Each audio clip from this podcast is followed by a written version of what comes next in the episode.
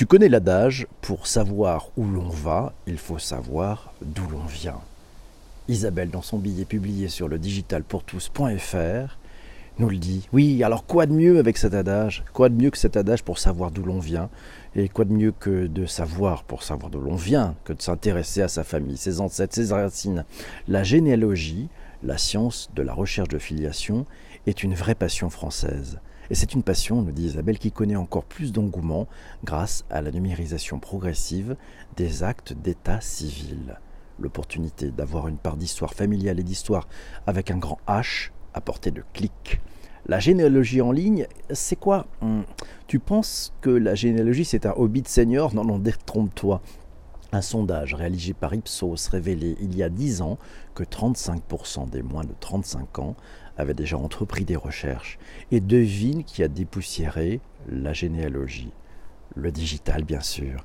Le digital, oui, les associations de passionnés de généalogie avaient fait les belles heures du Minitel Aujourd'hui, la numérisation des archives donne un nouvel élan à la passion pour les arbres familiaux. Les enjeux des archives d'état civil en ligne Depuis quelques années, les archives départementales se sont en effet lancées dans un chantier d'envergure, numériser les actes de l'état civil, entre autres pour permettre une consultation en ligne. Pour cela, elle respecte les délais de communicabilité de 75 ans pour les naissances et mariages immédiats pour les actes de décès. Auparavant, lorsque tu te lançais dans la reconstitution de ton arbre généalogique, il te fallait te rendre dans les locaux des archives départementales. Sur place, tu devais réserver un lecteur, identifier la bonne cote, commander trois bandes au maximum, installer la bande sur le poste et partir à la chasse au trésor. Un travail de fourmi chronophage et qui nécessitait rigueur, minutie et organisation. Quel cas d'usage pour la généalogie en ligne? Si l'organisation reste toujours de mise, la consultation en ligne a fait passer un grand cap. Le partage de données généalogiques en mode collaboratif qui offre des cousinades à grande échelle y est aussi pour beaucoup. Certains sites permettent ainsi de se lancer plus facilement grâce au partage d'arbres généalogiques par leur auteur, comme GeneRanet ou Filiae ou encore Ancestry.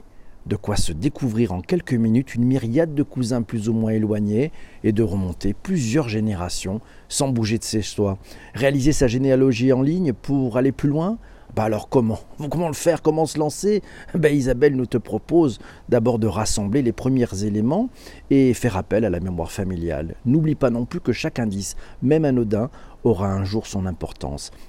Avec des dates et des lieux précis, tu peux demander les actes en mairie en prouvant ta filiation si l'acte a moins de 75 ans. Si l'acte a eu lieu avant 1945, à toi de jouer sur les sites des archives départementales. Les généalogistes sont de grands passionnés et ils n'hésiteront pas à t'aider à commencer. Mais attention, cette passion est dévorante et tu risques de te retrouver à décortiquer 15 générations d'ancêtres sans même t'en apercevoir. Toi qui écoutes ce podcast sur les plateformes de balado-diffusion, je te souhaite une très belle journée. Abonne-toi, partage, et puis si tu es sur Apple Podcast, mets-nous donc 5 étoiles, je te laisse, je rentre en conversation avec nos amis sur Twitter.